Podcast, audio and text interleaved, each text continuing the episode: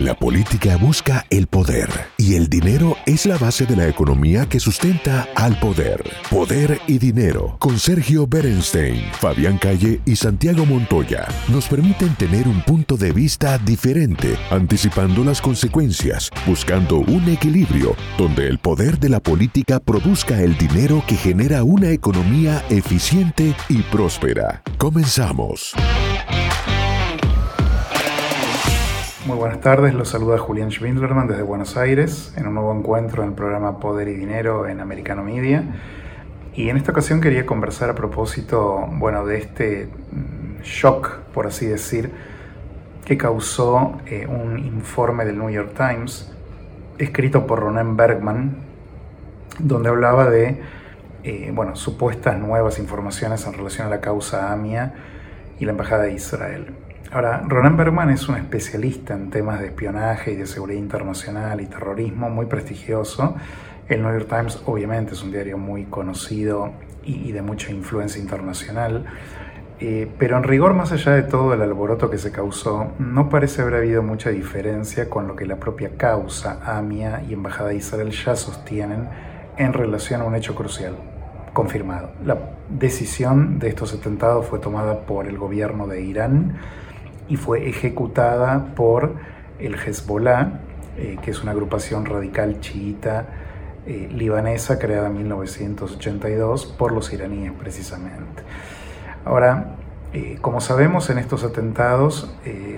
junto con otro atentado que ahora voy a mencionar, murieron 130 personas en los años 90.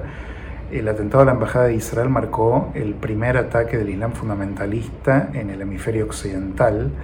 antes de los atentados del 11 de septiembre del 2001, pero por supuesto de una envergadura más pequeña. El atentado a la AMIA significó el ataque antisemita más mortífero contra la diáspora judía desde el fin de la Segunda Guerra Mundial hasta entonces.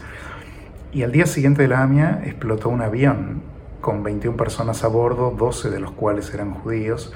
en Panamá, entre la ciudad capital y la ciudad costera de Colón. Eh, los perpetradores fueron los mismos en todos los casos, el Hezbollah bajo órdenes de Irán. Lo que este artículo planteaba y era un poco de confusión tenía que ver con dos elementos. Uno decía que en el terreno Irán no estuvo involucrado, lo cual está bien, es lógico. Irán fue quien tomó la decisión, quien entrenó, quien financió, quien planificó y delegó luego en, en los operativos del Hezbollah en América Latina la comisión de los atentados. Eh, y por otra parte, mencionaba con cierta confusión que los explosivos se habían ingresado en cajas de chocolate y de shampoo a, la Argentina, pero en rigor se refería que era un modo que en alguna oportunidad habían usado para introducir detonadores, no necesariamente los explosivos que, según la causa, se conseguían en, en viveros de, de Buenos Aires, en cualquier lugar.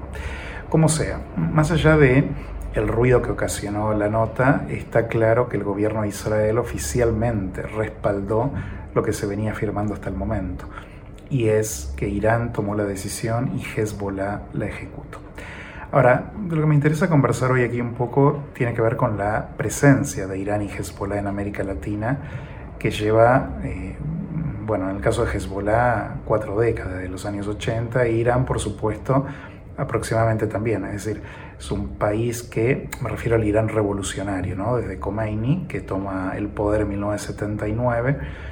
y que comienza obviamente a entablar relaciones diplomáticas con los países de la región y a generar acciones legítimas propias de toda eh, vinculación protocolar diplomática, ¿no? en el área de la cultura, del comercio, de la tecnología, de la política. El punto acá es que se da una sinergia que hay que entender que es muy complicada para eh, al menos lo que hacen las agencias de seguridad que, que, luchan contra el terrorismo, porque no estamos hablando de grupos como, por ejemplo, Sendero Luminoso, Montoneros, la ETA, lo que fuera, que operan sin apoyo estatal. En este caso estamos hablando de un grupo como Hezbollah que tenía el financiamiento, el respaldo logístico, la cobertura diplomática, que le dio Irán para toda la región de América Latina. En el caso de Hezbollah específicamente, bueno, en los años 80 ya con este, figuras como Mohsen Rabani en la Argentina, como Salman El Reda en Colombia, eh, como Mohamed Einaki en Brasil y otras figuras que van a ir tomando peso en lugares como Ciudad del Este, Macao, Iquique, Colón misma, este, la isla Margarita, espacios de recaudación, espacios de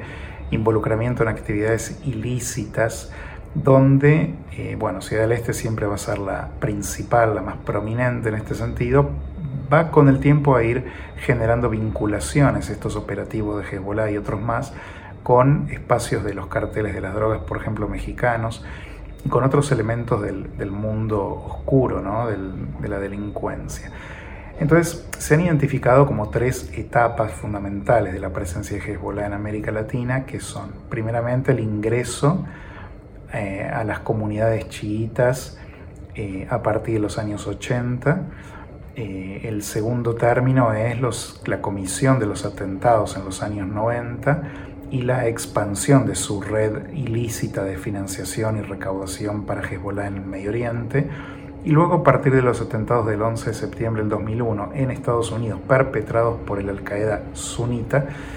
hace que obviamente igualmente toda la región quede más observada y todos los movimientos terroristas caen bajo mucha atención. Pero este periodo coincide con el ascenso del socialismo del siglo XXI en América Latina, donde nos vamos a encontrar con los denominados países del ALBA, y toda la corriente antinorteamericana profunda en Bolivia, en Venezuela, en Cuba, en Nicaragua, en Ecuador y en otras partes, donde luego a la larga Brasil, Argentina van a sumarse de algún modo y, dependiendo por supuesto cada gobierno de turno, lo cual le va a facilitar a Irán estas incursiones, porque ya no solo va a estar el Hezbollah operando de manera clandestina, en el territorio de América Latina, sino que Hezbollah se va a ver beneficiado por la expansión y el amparo diplomático de Irán en la región. Va a haber inclusive eh, encuentros en Teherán y en mm, otros lugares de la región vinculados, por ejemplo, a eh, conferencias vinculadas a literatura latinoamericana o, encuentros sobre la lucha antiimperialista, donde se va a tratar de generar una hermanación entre las figuras radicales de la izquierda latinoamericana y el Hezbollah a partir de dos elementos muy centrales que los unen. Por un lado, el común antinorteamericanismo, muy prevalente en América Latina, que Irán supo capitalizar muy bien, y por otro lado, el antisemitismo donde algunos elementos, tanto de la ultraderecha como de la ultraizquierda, comparten, y se encuentra entonces ahí un punto común para Hezbollah, encontrar una arena receptiva, un espacio más este, ameno a la difusión de ideas o a la generación de contactos y demás. Eh, también ha habido situaciones oficiales, ¿no? como por ejemplo Venezuela transformándose en el puerto de entrada de Irán en América Latina a partir del ascenso de Hugo Chávez y de Mahmoud Ahmadinejad, respectivamente en Venezuela y en Irán. Lula, Lula da Silva en Brasil, que va a tener un coqueteo preocupante durante su segundo mandato con eh, Irán. En la Argentina, el gobierno de Cristina Fernández de Kirchner, donde firma un memorando de entendimiento que esencialmente fue visto como una acción exculpatoria de la responsabilidad iraní en el atentado a la AMIA. Y ni que hablar Cuba, por supuesto, de los Castro, la Bolivia de Evo Morales y demás. Entonces, acá nos encontramos con que es importante entender y no dejarse confundir de alguna manera por el, el ruido que ocasiona un poco un artículo que bien puede responder a una agenda política específica o, alguna necesidad de primicia de parte de, la prensa. Lo central acá es no perder el ángulo central, que me parece que es, o el eje central, que es eh, algo que ni el artículo cuestiona, ni el informe del Mossad cuestiona, y el gobierno de Israel reafirma, de hecho, y que toda la comunidad de analistas ya venían observando que está contenido a su vez en la causa de AMIA y de la embajada. Y es, dos puntos, lo siguiente, que Irán planificó estos atentados y que Hezbollah los perpetró. Si algo, esto sirve en todo caso, y sobre todo estamos muy cerca de haber celebrado y conmemorado el nuevo aniversario del atentado a la AMIA en este julio que acaba de cerrar, eh, es estar atentos ¿no? a esta penetración terrorista islamista en el continente, en el hemisferio occidental, y el amparo diplomático que le da Irán, donde mal usa y abusa de funciones protocolares diplomáticas para fomentar ideología, propagandizar, reclutar, eh, financiarse e incluso cometer atentados. Eh, así que bueno, eh, con esta reflexión entonces me despido hasta la semana entrante y los dejo en las buenas manos de los conductores. Les dejo un cordial saludo. El análisis sobre el poder y dinero concluye por hoy. Seguimos con los cálculos y proyecciones para ofrecerles nuevas herramientas que les ayuden a tomar mejores decisiones. Hasta el próximo programa.